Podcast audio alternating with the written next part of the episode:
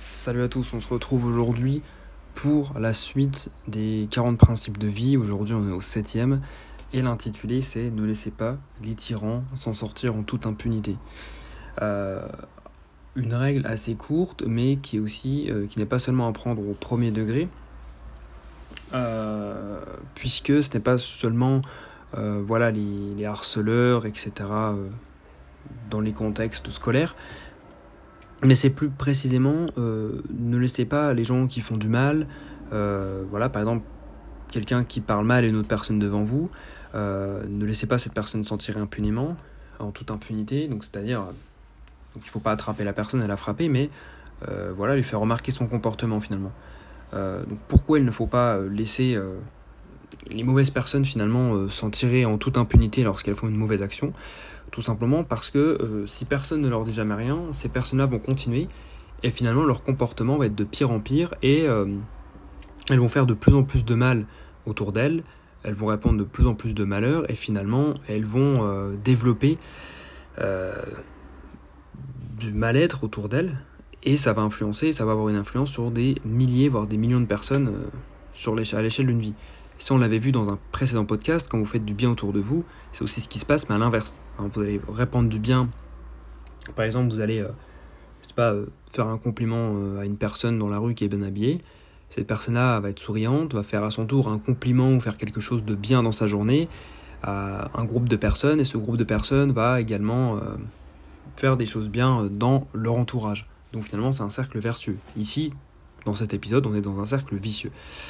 Donc c'est déjà une première raison de pourquoi il ne faut pas euh, laisser les, personnes mauvaises s'en tirer comme ça.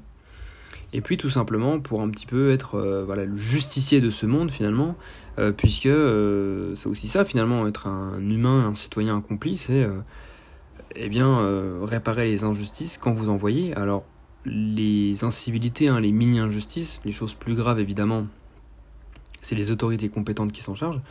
Mais euh, quand vous voyez quelque chose dans, la vie quotidienne euh, où vous, pouvez, vous pouvez le faire remarquer, eh bien allez-y. Euh, donc voilà le pourquoi. Donc finalement, ça se traduit assez facilement dans la vie de tous les jours. par exemple, vous êtes dans un restaurant et le patron, le gérant, parle mal à sa serveuse. On m'avait raconté cette anecdote une fois. Donc c'était un, il me semble que c'est des, ouvriers, euh, donc voilà, une dizaine de membres du BTP qui sont euh, dans un hôtel. Cet hôtel fait restaurant. Et euh, l'un des ouvriers a le sang très chaud. Et en fait, le patron parle mal à sa serveuse. Et l'ouvrier qui a le sang très chaud reprend le patron et lui dit Vous ne lui parlez pas comme ça. Le patron qui veut un petit peu montrer qui il est aussi et ne pas se faire marcher dessus devant ses clients, devant les autres clients et devant la serveuse, eh bien, il commence à hausser le ton également, et euh, il, voilà, il explique Vous n'avez rien à me dire, je suis le, gérant, etc.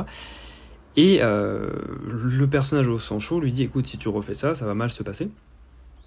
Et donc, euh, à un moment donné, plus tard dans la soirée, ça se reproduit, où justement, le personnage au sang chaud entend le patron dire à sa serveuse Dépêche-toi d'aller les servir, qu'est-ce que tu fous? Donc là, ça ne fait qu'un tour, donc il commence à s'en prendre au patron, ils t'en viennent presque aux mains. Et euh, d'autres clients sont impliqués, etc. Au final, personne n'est blessé, les ouvriers partent. Mais cette histoire qu'un jour on m'avait racontée, euh, je la trouvais très illustratrice, très illustratrice pour cette règle parce que le personnage au sang chaud a, réagi face à une incivilité, euh, pas forcément de la bonne manière, hein, étant donné qu'il est au sang chaud, voilà, il, est, il a voulu en venir aux mains finalement, mais il a réagi face à une incivilité. Peut-être que eh bien, euh, j'en doute, mais peut-être que le comportement du patron va changer.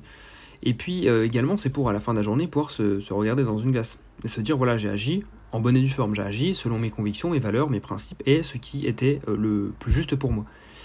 Et finalement, ça va peut-être, ça a peut-être mis un électrochoc à ce patron qui s'est dit je ne peux pas parler à ma serveuse comme ça devant tout le monde, ce n'est pas professionnel. Alors que si personne n'avait jamais rien fait, il aurait continué. Donc c'est aussi ça le problème. Et plus vous allez réagir face à ce genre d'incivilité, plus vous allez prendre déjà confiance en vous et plus vous allez euh, euh, finalement euh, voir toutes ces incivilités au quotidien. Mais évidemment, il ne faut pas réagir au quart de tour, il faut faire comme preuve d'assertivité, voilà, être respectueux. Mais vous pouvez faire remarquer à la personne qui a fait quelque chose de mal, eh bien finalement, que ce n'est pas un comportement à avoir. Alors évidemment, c'est compliqué quand la personne alors déjà quand c'est votre supérieur hiérarchique, bon c'est quasiment impossible. Quand la personne est plus âgée que vous, c'est encore plus compliqué.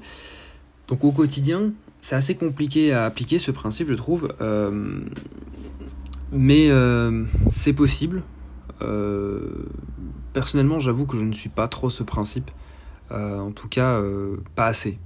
C'est plutôt ça, pas assez. Mais, mais voilà, essayez dans un premier temps déjà de repérer les, les incivilités. Ensuite, dans un second temps, intérieurement, vous vous demandez qu'est-ce que vous, à votre échelle, vous pourriez faire pour stopper ces incivilités. Et dans un troisième temps, évidemment, agir, mais j'avoue que ça reste euh, évidemment complexe. Voilà, en tout cas, j'espère que ce podcast vous aura plu. On se retrouve euh, demain pour la, suite. Euh, cette fois, je, pourrai publier la suite demain. Et moi, sur ce, je vous souhaite une bonne soirée. Salut